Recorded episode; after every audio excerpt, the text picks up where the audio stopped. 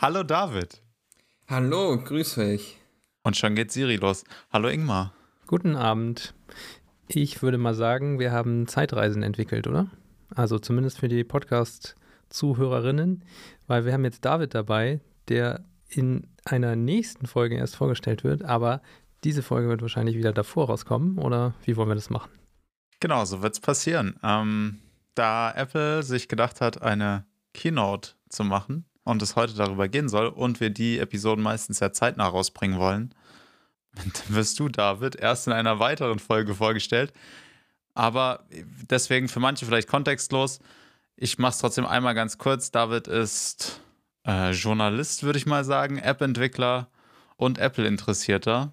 Kann man so sagen, ja, also das kann ich so unterschreiben. Sehr schön. Und genau, wir hatten es gerade davon, wie wie äh, hast du dich abgestimmt mit deinen Kollegen oder wie läuft das bei dir ab, so ein Abend mit so einer Apple Keynote? Ja, also es ist im Endeffekt so, die Einladung von Apple geht raus. Dann bin ich immer der Erste in unserem Slack-Channel, der schreibt, ja, hey, hallo, wer hat Zeit, um das Event mit mir live zu covern? Ähm, für dieses Mal haben sich ich und noch zwei weitere Redakteure gefunden. Wir haben uns dann pro Produktvorstellung abgewechselt mit den Artikeln. Also erstes Produkt schreibt derjenige, zweites Produkt beschreibt derjenige und so weiter. Das hat sich einfach bei uns mit der Zeit so entwickelt, dass das dann ein relativ schneller Workflow ist. Und dann haben wir noch immer einen dabei, der nebenbei die Screenshots aufnimmt und hochlädt und korrekt äh, benennt und formatiert, damit äh, die Redakteure die Nummer in den Artikel einbauen müssen und so waren wir heute eigentlich immer recht schnell dabei. Also wenn man schaut, der Artikel zum iPhone SE ist um 19.13 Uhr mit allen Informationen online gegangen als Beispiel. Das ist nicht schlecht, wenn, äh, wenn man weiß, dass die Keynote um 19 Uhr angefangen hat. Eben, und ja, an dieser Stelle natürlich auch noch einmal danke meine Kollegen von heute, David, Nils und Andreas. Die Zusammenarbeit war natürlich wie immer super. Wir müssen noch sagen, wo du arbeitest, weil das haben wir jetzt, glaube ich, noch gar genau, nicht. Genau, also die Information habe ich vielleicht noch offen lassen. Also der Blog, für den ich da heute tätig war, war techniknews.net. Sehr schön. Und dann würde ich sagen, starten wir doch einfach direkt rein. Du hast schon vorweggenommen, die erste Neuerung. Oder nee, es, es hat anders angefangen, oder? Ich habe es mir ein bisschen aufgeschrieben. Genau, also die erste Neuerung war tatsächlich nicht das iPhone SE 2022. Es war noch eine kleine Zwischenankündigung, nämlich zum iPhone 13 und iPhone 13 Pro. Ähm, das gibt es nämlich nun in einer neuen Farbe. Also beim normalen iPhone 13 ist es so wie ich das gesehen habe, ein ziemlich dunkles Grün, während es beim Pro-Modell etwas heller ist, aber auch grünlich. Ja, finde ich auch eine ganz interessante Farbe. Ähm, ja, aber es ist immer noch, also es ist kein neues iPhone jetzt, sondern einfach nur die Farbe neu. Genau, also es ist prinzipiell das komplett gleiche iPhone 13, 13 Pro, das jeder von uns schon kennt. Ähm, der Move von seitens Apple war, hat sich aber schon abgezeichnet, da es im letzten Jahr um die Zeit ähm, sowas ähnliches schon passiert ist. Da haben die nämlich noch einmal ja das iPhone 12 ähm, ich glaube sogar nur das reguläre, wenn ich mich richtig erinnere, in einer weiteren Farbe herausgebracht, nämlich lila war das damals. Mhm, genau. Und sie haben es, wenn es mich nicht alles täuscht, Flieder genannt und nicht Lieder, oder? Also haben, die haben ja sehr schöne Farbnamen die Marketingbezeichnung war irgendwie so ähnlich, genau, aber es war im Endeffekt so ein helles Lila. Ja, sehr schön. Genau, und dann ging es weiter mit dem iPhone SE. Ich habe tatsächlich so ein bisschen äh, nebenher gekocht, von daher würde ich einfach mal äh, euch beiden das Feld überlassen. Ich fand es ganz interessant, dass sie das immer mit dem iPhone 8 verglichen haben. Hat mich im ersten Moment ein bisschen gewundert, weil es davor ja auch schon ein anderes iPhone SE auf iPhone 8 Basis gab. Aber vermutlich ist das ja wirklich so, dass das die Zielgruppe der iPhone 8 User anspricht, die irgendwie noch das alte iPhone-Design haben mit einem Home-Button ohne Face ID und ja, die man dann vielleicht zu einem Kauf des neuen iPhone SE 2022 bewegen möchte. Ansonsten, ich glaube, wir brauchen das jetzt nicht groß auszubreiten normale Updates. Die Farben sind an die Produkt, an die restliche Produktpalette ein bisschen angepasst. Es gibt kein Space Gray mehr, sondern nur noch dieses Midnight Äh, auf Englisch heißt es Midnight irgendwas. Genau, Midnight und Mitternacht auf Deutsch. Ah ja, okay. Und das Weiße ist dann Starlight und auf Deutsch weiß ich auch den Namen wieder nicht. Ich glaube, dass das bei der Apple Watch ja auch schon gegeben hat und da heißt es, glaube ich, auch Sternenlicht oder so ähnlich. Also die haben das, glaube ich, ziemlich eins zu eins übersetzt, wenn mich nicht alles täuscht. Ja, ansonsten 5G, bisschen Kamera-Updates und ein bisschen haben sie auch mit den iOS 15 Features geworben, wobei die natürlich nicht für das SE, für das neue SE entwickelt wurden, sondern auch auf allen anderen iPhones verfügbar sind. Also ich denke mal, das war jetzt auch eine ganz vorhersehbare äh, Vorstellung, die sie da gebracht haben. Genau, also das iPhone SE ist jetzt zum Beispiel, da kann ich jetzt nur für mich sprechen, als mittlerweile doch schon recht eingefleischter iPhone-User ähm, jetzt nicht mehr relevant. Es ist einfach weiterhin das Einsteigergerät, was gerade für Neukunden sicher relevant sein wird. Und mit der Generation hat man es jetzt halt wieder so hergerichtet, dass es auch irgendwie am aktuellen Stand der Technik ist, mit dem 5G und dem A15 Prozessor, aber sonst gibt es gar nicht wirklich viele Neuerungen im Vergleich zum Vorgängermodell. Ja, es ist einfach nicht für den, nicht für den europäischen Markt gemacht, oder? Also ich kann mir gut vorstellen, dass es halt eher in den, in den ja, Schwellenländern verkauft wird und dort eben ja platziert wird in einem guten Preissegment, sage ich mal. Nee, ich glaube, das ist doch schon auch für den europäischen, amerikanischen Markt. Das ist einfach für so Leute, die wollen ein iPhone haben oder die haben auch ein iPad und ein Mac und dann brauchen sie noch das passende Telefon dazu, aber denen ist es sonst egal, was das hat. Oder die wollen vielleicht sogar noch einen Button haben. Ich habe tatsächlich zwei Leute in meinem näheren Umkreis, die das haben. Und ich glaube, in den Schwellenländern hat Apple tatsächlich auch mit Refurbished-Geräten schon so ein bisschen eine Initiative gestartet. Ja, genau. Also ich kann nur von mir sagen, also mein Onkel hat die, die längste Zeit so ein Tastenhandy gehabt, noch sagen, ein ganz ein altes von Samsung und eben das iPhone SE ähm, der letzten Generation war dann halt so sein erstes Smartphone und ich würde jetzt auch sagen, dass das iPhone SE 2022 sich so genau in diese Richtung wieder weiter bewegt. Als Einsteigergerät für den Smartphone-Markt. Ja, genau. Das vor allem. Ja. Ja, und auch da, man, man sieht, denke ich, dass, naja, jetzt greife ich ein bisschen vor, dass die 12-Megapixel-Kamera tatsächlich, die versuchen einfach zu vereinheitlichen, womöglich. Das heißt, man versucht die Chips auf einen Chip runter zu bügeln, versucht irgendwie ein Kameramodul über verschiedenste Geräte hinweg verwenden zu können. Ich denke, da werden einfach Kosteneinsparungen möglich gemacht. Ja, und das Gehäuse, das haben sie jetzt ja schon wirklich lange produziert. Ich denke mal, die ganzen Maschinen, die sind alle abgeschrieben und die die produzieren jetzt nur noch mit hoher Marge neue Geräte. Ja, und so kommt ein sehr kompetitives Gerät zustande, ne? Mit gleichem Prozessor wie das neueste iPhone, wenn mich nicht alles täuscht. Ja, ja, genau. A15 ist derzeit das aktuellste, neueste, was es gibt. Sehr schön. Ja. Und dann ging es direkt weiter. iPad Air 5. Genau, das iPad Air bekommt jetzt auch einen M1-Chip und natürlich auch 5G. Ja, also. Wie alle anderen. Tatsächlich hat mich das doch ein bisschen überrascht, insofern, weil jetzt nicht mehr viel Unterschied ist zu dem iPad Pro, was ich besitze. Also das ist das aus 2022 mit 11 Zoll. Und trotzdem habe ich halt doch um einiges mehr Geld bezahlt, als was für dieses Tablet verlangt wird.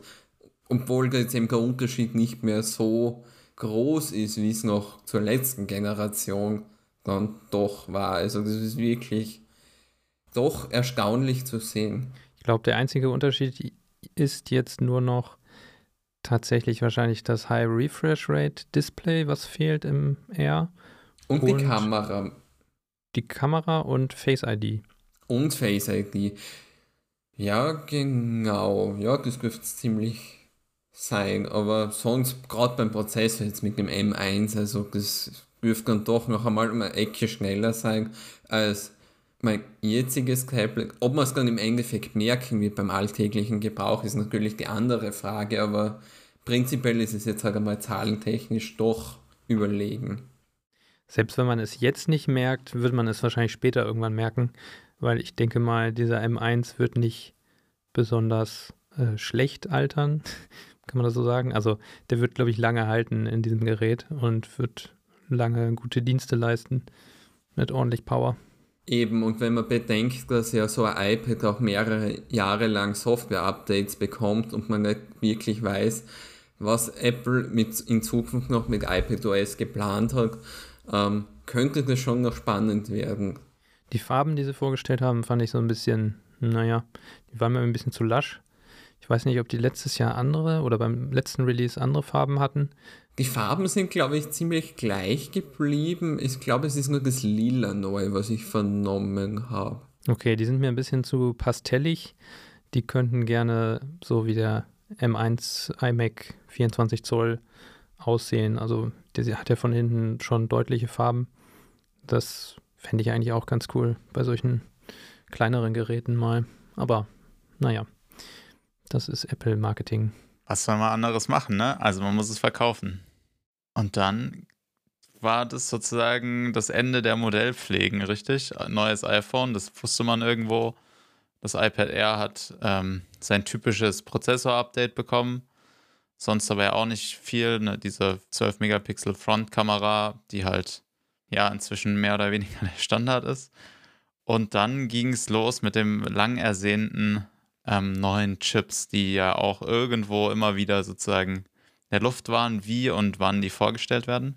Und ja, erzählt doch mal, wie, wie findet ihr es? Tim hat damit angefangen, dass er erstmal ein bisschen erzählt hat, wie, der, wie toll der M1 ist oder wie toll der M1 jetzt schon ist und der M1 Pro und die PC-Hersteller sind schockiert, hat er gesagt. Ja, also beim M1 Ultra, man kann entweder weder sehr viel dazu sagen oder ähm, die ganze Sache kann auch sehr schnell erklärt sein. Also im Grunde handelt es sich dabei ja um zwei M1 Max Prozessoren, die kennen wir bereits schon aus dem MacBook von Ende letzten Jahres und die sind halt einfach da im M1 Ultra miteinander verbunden. Durch die sogenannte, das fand ich tatsächlich die lustigste Geschichte an der Nummer.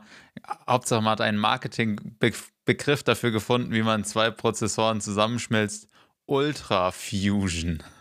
Das fand ich sehr schön, wie man sozusagen aus, wie lötet man zwei Prozessoren irgendwie zusammen ähm, so dass es kein Mensch versteht, aber es ist auch scheißegal, weil am Schluss ist es wie ein Prozessor und man nennt das Ganze einfach Ultra Fusion. Naja, wobei das natürlich schon auch smart ist, ne? Die stellen einfach nur die M1 Max her und dann nehmen sie davon zwei und schweißen die oder fusionieren die zu einem größeren Chip. Ja, genau. Also der Johnny Cirucci hat es ja eh bekannt gegeben. Also die Schnittstelle zur Verbindung, die gibt es ja eh schon seit November, seit der Chip vorgestellt worden ist. Ähm, und die dient ja jetzt eben zu, genau als die Verbindungsstelle für den M1 Ultra. Und sie kann 2,5 Terabyte pro Sekunde zwischen den Prozessoren hin und her schaufeln, wenn ich das richtig verstanden habe.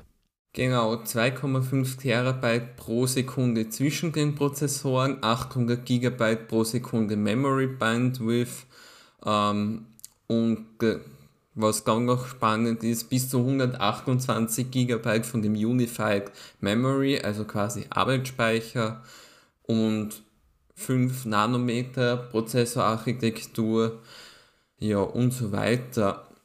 20 Kerne, 64 GPU-Kerne ist schon ganz ordentlich auf jeden Fall. Und jetzt meine Frage, für wen ist so ein Ding? Nicht für meine Anwendungszwecke. glaube, ich könnte das Ding auch nicht ausreizen. Ja, ich glaube, der Name gibt da schon so einen ganz guten Hinweis. In, äh, also, sie haben ja diesen M1 Ultra in ein bestimmtes Gerät gebaut oder eine Gerätekombination. Das ist mir allerdings nicht so ganz klar geworden. Wobei, also es ist so eine Linie, die Studio, Mac Studio äh, Linie für Studios, für Videoanwendungen, für krasse Sachen, die man schnell, wo man viel, schnell viele Daten einlesen und verarbeiten muss. Ich denke mal, da kann das ganz gut zum Einsatz kommen. Prinzipiell, wo ich den Prozessor sehe, beziehungsweise ein Gerät, in dem dieser Prozessor verbaut ist, ist auf jeden Fall zum Beispiel beim YouTuber MKBHD, den wird sicher jeder kennen, der 8K-Videos und weiß der Geier was produziert, der wird sicher bis oben hin ausreizen und genau für solche Leute ist der Prozess auch gemacht, aber für ähm, einfache Dinge oder auch leicht fortgeschrittenere Dinge, für die auch so ein normaler M1 oder jetzt Intel Core i5 auch noch ausreicht, ist es definitiv sehr, sehr Overkill. Also ich denke auch mal nicht, dass das für normale Entwicklerinnen geeignet ist. Also ja, wenn du jetzt iOS oder App, äh, Mac-App-Entwickler bist, dann vielleicht schon, um jetzt deine Bildzeit ein bisschen zu reduzieren. Ja, aber wenn man irgendwas mit 3D-Grafiken und AR macht, kann ich es mir auch noch sicher praktisch vorstellen, wenn man da den Speed-Anstieg hat, aber sonst ähm, ja, ist es definitiv höher angesiedelt da, dieser Prozess im höheren, professionelleren Bereich. Ja, so die Entwicklung, die Jurek und ich zum Beispiel machen, ich glaube, da kommt man auf jeden Fall mit einem MacBook Pro auch locker hin. Also da braucht man so ein Ding nicht. Nee, da braucht man so ein Ding sicher nicht. Und vor allem, aber was ich interessant fand, war der Preispunkt. Also das Gerät, wo das Teil drin verbaut ist, ist der Mac Studio. Wir hatten es ja gerade davon. 3.999 Dollar, wahrscheinlich auch 3.999 Euro, ich weiß es nicht genau. Sicherlich mehr. Sicherlich mehr, okay. Ähm, naja, sei es drum. Ich finde relativ günstig für das, was das Gerät dann kann. Also wenn man es jetzt vergleicht. Ähm, ich hätte tatsächlich die Europreise von dem Mac, Mac Studio gerade vor mir. Also die es gibt ja zwei Versionen. Einmal die mit einem M1 Max, der startet bei 2299 Euro. Und die Version mit dem M1 Ultra, also den zwei M1 Max, die verbunden sind, bei 5499 Euro. Da lohnt sich der Flug nach New York. Okay, das ist schon, das ist schon heftig, ja. Ja, also zum Vergleich, ich glaube, dass der Mac Pro, den es jetzt gibt, bei 6000 Euro und noch irgendwas startet. Mhm. Naja, gut, aber wenn man es jetzt mal wieder sozusagen in Perspektive sieht zu dem, was, was ein voll ausgestatteter Mac früher gekostet hat, dann finde ich, ist es okay. Also dann ist der Preis jetzt nicht übertrieben hoch. Also tendenziell sind sie ja günstiger geworden. Auf Obwohl jeden eine Fall. krasse äh, Conversion Rate, sag ich mal, zugunsten des Dollars irgendwie angewendet wurde. Mhm. Auf jeden Fall. Und wenn man bedenkt, dass dieses Gerät mit dem Prozessor dann im Endeffekt schon schneller ist als zum Beispiel der Mac Pro, der im Endeffekt mehr kostet, könnte das schon in meinen Augen jetzt ein recht guter Deal sein. Ja, ich denke mal auch, dass es kein, äh, ist jetzt nicht unbedingt erschwinglich, aber für das, was man da bekommt, auf jeden Fall angemessen. Ich kenne mich nicht mit Grafikkarten aus. Sie hatten aber auch zwei äh, so äh, tolle, typische Apple-Graphen, wo sie die Grafikkarten-Power verglichen haben mit irgendwelchen, ich glaube, GeForce-Grafikkarten. Ich habe es aber nicht im Kopf, welche. Ich weiß auch nicht, ob die jetzt top of the line sind oder eher so Mittelmaß. Aber da war auch zu sehen, dass sie zumindest besser waren. Ja, da muss man auch dazu sagen, diese Grafikkarten, die in den Mac Pros, in den Intel Mac Pros verbaut waren, das waren, glaube ich, nicht unbedingt Gaming-Grafikkarten, sondern das waren wirklich auch eher so auf 3D-Modeling und Rendering-Grafikkarten, äh, darauf ausgelegte Grafikkarten. Also, ja, mit einer, so einer Gaming-Grafikkarte wird man es wahrscheinlich nicht so gut vergleichen können. David, hast du da nähere Infos, mit was da verglichen wurde? Weil du hast ja Screenshots gemacht oder bei euch wurden Screenshots gemacht? Ähm, tatsächlich nicht, weil ich habe diese Zahlen auch nicht erwähnt in meinem Artikel und Screenshot habe ich gerade leider auch keine gefunden. Nein, muss ich euch leider enttäuschen, habe ich gerade nicht zur Hand diese Information. Ist ja jetzt auch nicht so entscheidend. Ist auch nicht so entscheidend. Und dann ging es weiter mit dem Artikel, der Ingmar wahrscheinlich sehr glücklich macht. ich weiß noch nicht. Ähm, und zwar dem Studio Display. Also prinzipiell macht mich das natürlich schon glücklich, dass sie äh, da ein Display rausgebracht haben. Ich hatte erst so ein bisschen Sorge, dass das vielleicht ein bisschen doch ein bisschen zu teuer wird. Aber nachdem ich gesehen habe, okay, es ist ein 27 Zoll 5K Retina Display, also das im Grunde selbe Display, was sie schon seit sehr langer Zeit in dem 27 Zoll iMac verbauen. Ähm, ja, hat sich dann herausgestellt, okay, es kostet 1600 Dollar. Ich glaube, der Europreis liegt so um die 1800 knappe. 1749 Euro. Und okay. mit dem Nanotexture Glass kostet es 1099 Euro. Was ja auch tatsächlich auch eine Option ist, die es bei dem iMac nicht immer gab. Ich glaube, bei dem iMac Pro gab es das mal, dieses Texture Glass. Aber bei dem Cinema Display, äh, Cinema Pro, Display, Dis Pro Display. Pro, Pro Display XDR gab es auf jeden Fall auch diese Nano Texture Glass Option. Was natürlich ganz nett ist, wenn man jetzt in so einer Umgebung arbeitet, wo vielleicht mal Licht von hinten kommt und man nicht so ein reflektierendes Display haben möchte. Ganz nett natürlich auch der optionale Stand, den man entweder in fester, äh, einer festen Option kaufen kann oder einer beweglichen Option, ähnlich wieder wie dem, bei dem 6K-Display. Aber man kann auch einen VESA-Adapter bestellen. Ich glaube, der kostet auch noch nicht mal Aufpreis. Und dann kann man sich das an so eine existierende Monitorhalterung eventuell dranhängen, wo man dann wahrscheinlich ein bisschen günstiger mit wegkommt, als wenn man den Apple Stand kauft. Interessant fand ich auch noch, dass da jetzt so ein iOS-Prozessor mit drin sitzt, so ein A13, der sich ein bisschen um ja, alle Features von dem Ding kümmert. Also Kamera, Bild wird wahrscheinlich ein bisschen verschönert noch. Äh, durch das Image Processing wird das Ganze wahrscheinlich geschoben. Center Stage kann die eingebaute Kamera. Da sind, ich glaube, drei Mikrofone drin und sechs Lautsprecher, die Spatial Audio unterstützen. Was natürlich, ja, ist schon, ist schon ein gutes Display auf jeden Fall. Ich weiß nicht, ob ich mir das dieses Jahr noch zulegen kann, ob das noch im Budget ist. Ähm, ja, mal schauen. Ich hätte es natürlich gerne, aber jetzt sofort bestellen ist leider nicht. Ja, ich fand tatsächlich die Kamera mit am besten. Also die Kamera, die da drin ist, das hat mir so, genau, war so Apple-typisch. Man hat jetzt dann doch irgendwie erkannt, dass Homeoffice halt für immer bleiben wird in einer gewissen Art und Weise. Und wie viele Leute oder wie viele Entwickler es da draußen gibt und andere oder auch Entwicklerinnen zum Weltfrauentag. Ähm, ja, ich finde, da haben sie irgendwie, das haben sie total gut gemacht, weil es gibt in meinen Augen auf dem Markt kein, keine Displays mit guten integrierten Kameras. Und da sind sie tatsächlich so der einzige auf dem Markt. Und wer irgendwie ein bisschen in die Richtung was haben will, der wird sich da halt sehr gut wiederfinden, sag ich mal. Vor allem gibt es auf dem Markt auch kein Display mit dieser Auflösung. Ähm, das Einzige, was es gibt, ist dieses LG-Display, was wahrscheinlich ein ähnliches Panel hat, aber das kostet, ich glaube, ungefähr das gleiche. Und da ist das Apple-Display von der Preis-Leistung auf jeden Fall vorzuziehen, würde ich sagen.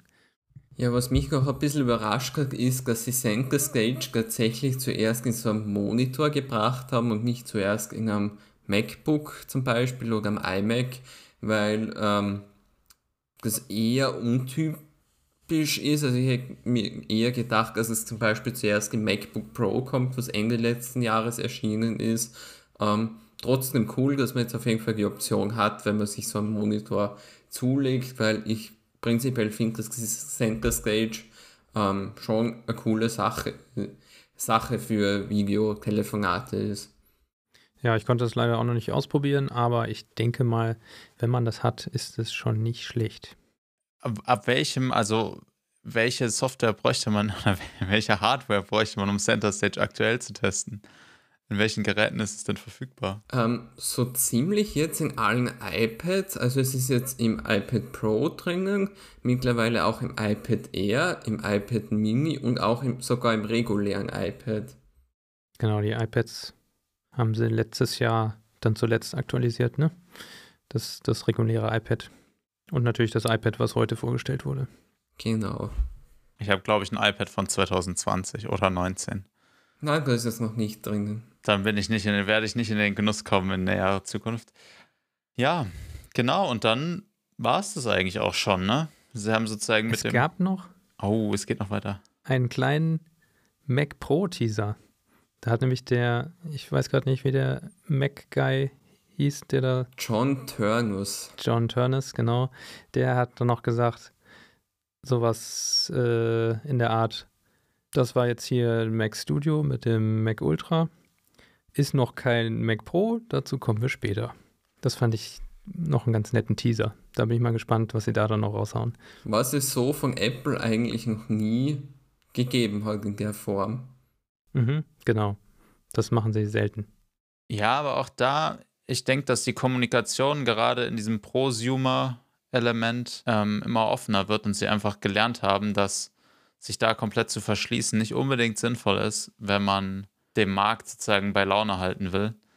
Und der Markt ja doch sehr umkämpft ist und man sich keine Freunde macht, wenn man da zu sehr äh, sich nicht in die Karten schauen lässt, weil dann jeder halt Planungssicherheit vermisst. Und mhm. Planungssicherheit ist halt für eine Firma doch deutlich relevanter, als irgendwie ein Geheimnis daraus zu machen, ob das jetzt überhaupt noch kommt oder ob das mit dem Mac Studio jetzt, sage ich mal, der letzte oder den MacBook Pro ersetzen sollte.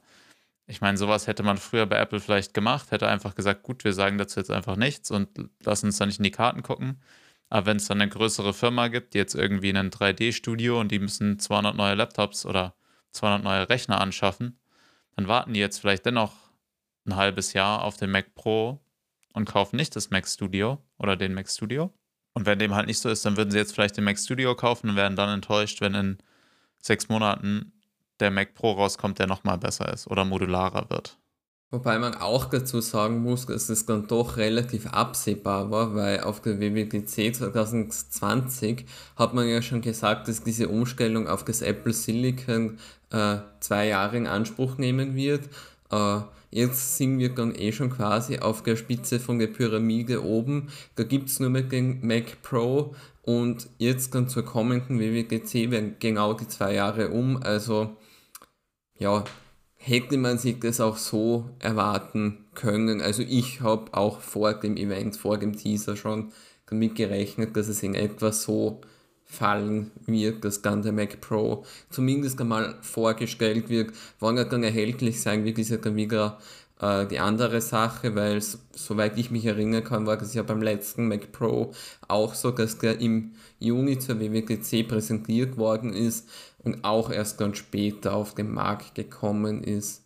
Was sind denn deine Erwartungen an den Mac Pro oder wo glaubst du, wird er sich unterscheiden zum Mac Studio? Ähm, eventuell schon den M2 oder noch einmal eine Steigerung zum M1 Ultra, weil warum sollte man sich den teuren, äh, den teuren Mac Pro kaufen, wenn ich das Ganze auch irgendwie im Mac Studio haben kann. Also ich nehme an, dass es sich irgendwo in die, die Richtung hin unterscheiden wird oder dass es irgendwie in Richtung Modularität hingeht, wobei ich mir da eher unsicher bin. Also wenn, dann würde ich sogar eher aufs erste tippen als auf die Modularität. Für mich ist immer noch ein bisschen so die Frage jetzt offen, was passiert mit dem 27 Zoll iMac? Eigentlich hat er jetzt ja gar nicht mehr so eine richtige Daseinsberechtigung, weil du kannst dir diesen 27 Zoll iMac auch mit einem äh, Mac Studio zusammenstecken. Also du nimmst das Display, das Studio Display und stellst dir einen Mac Studio mit einem M1 Max oder mit einem M1 Ultra daneben und dann hast du dein 27 Zoll iMac im Grunde ja, nachgebaut und kannst das Display sogar auch noch für ein MacBook Air oder was anderes benutzen. Also da bin ich mal gespannt, ob es den überhaupt noch geben wird, den 27 Zoll iMac. Das ist tatsächlich eine spannende Frage, ähm, weil der iMac war ja dann doch immer eher so mehr so Consumer, äh, mehr als Prosumer, ähm, finde ich halt. Ähm, aber dadurch, dass es jetzt eben den 24 Zoll iMac gibt, jetzt quasi so genau die Lücke zwischen dem damals 21, damals 21 Zoll großen Gerät und dem jetzt noch immer 27 Zoll großen Gerät füllt, befürchte ich fast, dass es so kommen wird, dass dieser 27 Zoll iMac auf kurze oder lange Sicht komplett rausfallen wird. Ja, und mir ist gerade auch noch eingefallen, man kann natürlich auch einen Mac Mini daran anschließen, dann ist man noch günstiger dabei. Natürlich. Was ja dann wieder auch diese Consumer-Geschichte abdecken würde, wenn man das große Display haben möchte. Ja, wobei es ersetzt kein All-in-One-Gerät, ähm, weil es einfach, ich sag mal, schicker aussieht, auf einem Tisch halt nur ohne Kabel ein Gerät stehen zu haben, wo genau ein einziges Stromkabel runtergeht auf dem Boden, gerade wenn man das von hinten sieht gehe oder meine Einschätzung dazu ist, dass sie einfach daran arbeiten, das Design nochmal zu überarbeiten und unten diese große ja, dieses große Kinn irgendwo vom Display weglassen zu können und es eher analog zu dem jetzt neuen Studio-Display bauen und einfach da dahinter das Display marginal dicker machen und da dahinter praktisch den Rechner packen. Aber auch da wird die Zukunft zeigen, was da möglich ist. Ich kann mir vorstellen, dass es irgendwann im November erst soweit sein wird. Im Sommer gehe ich davon aus, dass vielleicht das neue MacBook Air vorgestellt wird. Dann mit einem M2-Chip gehe ich stark davon aus. Und hoffentlich dann auch der Mac Pro mit einem M2 Pro-Chip. Das sind so meine Predictions. Stand heute. Was sagt sie generell zum Design von dem Mac Studio? Ich habe mir aufgeschrieben, ganz schöner Klotz, Form follows Function. Ich finde ihn schon, also ich, als, als er das erste Mal gezeigt wurde, so nur auf, auf dieser Slide, dachte ich, ja, okay, so ein Doppeldecker Mac Mini irgendwie, besteht zwei Drittel aus Lüftung, kann man machen. Aber in dem Produktvideo fand ich es dann doch schon sehr klobig, das Teil. Also es ist ein ordentlicher Klumpen, den man sich da auf den Tisch stellt. Ja, also es zeigt auf jeden Fall, also der Mac Studio ist ja jetzt schon der zweite Computer von Apple, der ähm, nicht mehr der Designsprache dünn und leicht folgt, sondern eher mehr so äh, Funktion über Form. Und ich glaube, dass wir jetzt das tatsächlich noch öfter sehen werden, dass die Mac-Computer eher ein bisschen größer, eher so ein bisschen klobiger sein werden ähm, und dafür so praktische Funktionen haben, wie jetzt im Fall vom MacBook Pro, die mehr, mehr Anschlüsse oder im Fall jetzt von dem Mac Studio einen großen Lüfter, einen großen Prozessor und so weiter. Ja, da hatten sie sich ja auch damals mit dem Tonnen Mac Pro ziemlich in eine thermale Ecke navigiert, wie sie das gesagt haben.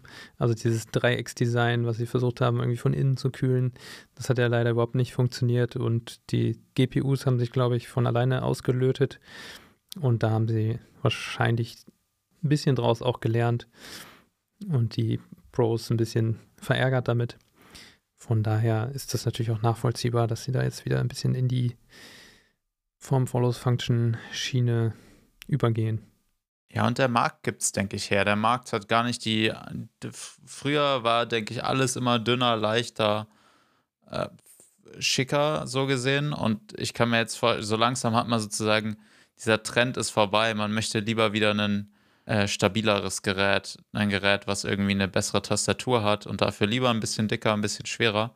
Und es juckt gar niemand. Man hat einfach festgestellt, es lohnt sich nicht, auf ein paar Gramm zu verzichten Lieber nimmt man ein bisschen mehr Performance mit, ein bisschen mehr ja, Haltbarkeit, um einfach ja, seiner Arbeit nachgehen zu können wollen.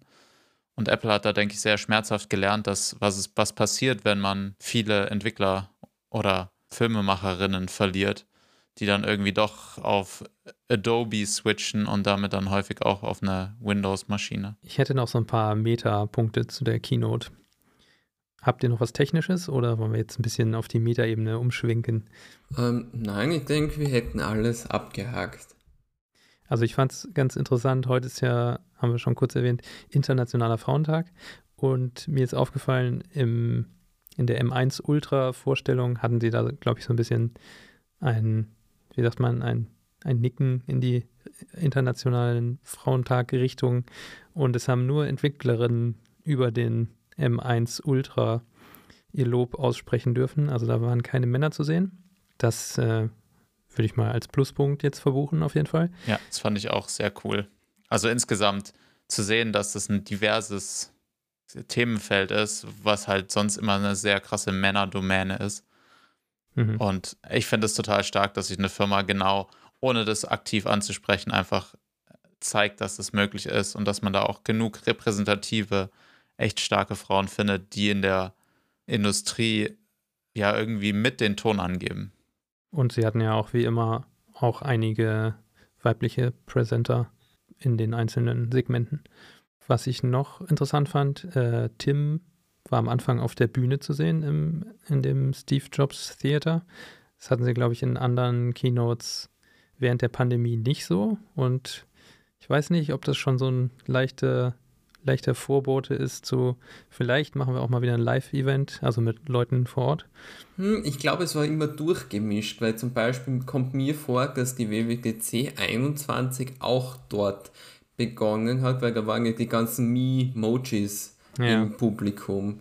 Also es wäre natürlich cool, wenn die Events wieder vor Ort wären, aber ich weiß nicht. Schauen wir mal, wie es in dem Hinblick weitergeht. Zur Ukraine-Situation haben sie sich ja gar nicht geäußert. Hätte jetzt auch nicht unbedingt sein müssen, aber zumindest finde ich, hätte man im Abspann irgendwie was erwähnen können oder ich weiß nicht, ob das noch vorher reingepasst hätte, aber ja, dass zumindest das mal so anerkannt wird, wobei Apple da natürlich auch schon außerhalb der Keynote was gemacht hat, aber ich weiß nicht, wie ich das gemacht hätte. Ich hätte es vielleicht irgendwo erwähnt, aber das ist mir noch so aufgefallen. Das hat mich tatsächlich auch überrascht. Ich habe ja schon gedacht, wo die Einladung einen Tag später gekommen ist, dass sie das Event quasi aus Solidarität komplett irgendwie über Bord schmeißen und sich auf Pressemitteilungen irgendwie beschränken. Ähm, wo dann die Einladungen doch einen Tag später als eigentlich erwartet gekommen sind, hätte ich mir eigentlich gedacht, dass das zumindest auch irgendwie erwähnt wird im Vorhinein oder im Nachhinein. Ist natürlich auch schwierig bei so einem produzierten Video. Das äh, wird sicherlich auch einiges an Post-Processing durchlaufen. Aber ja, ich denke mal, da hätten sie schon irgendwas machen können. Ja, also ich denke, eine Firma wie Apple kann alles möglich machen. Ähm, da spielt Geld die geringste Rolle. Und die können sich oder haben sicher ein Team vor Ort, was, was da ad hoc auch nachliefern kann. Und ich kann mich daran erinnern, dass sie zu anderen politischen Events auch Stellung bezogen haben. Zum Beispiel zu Corona.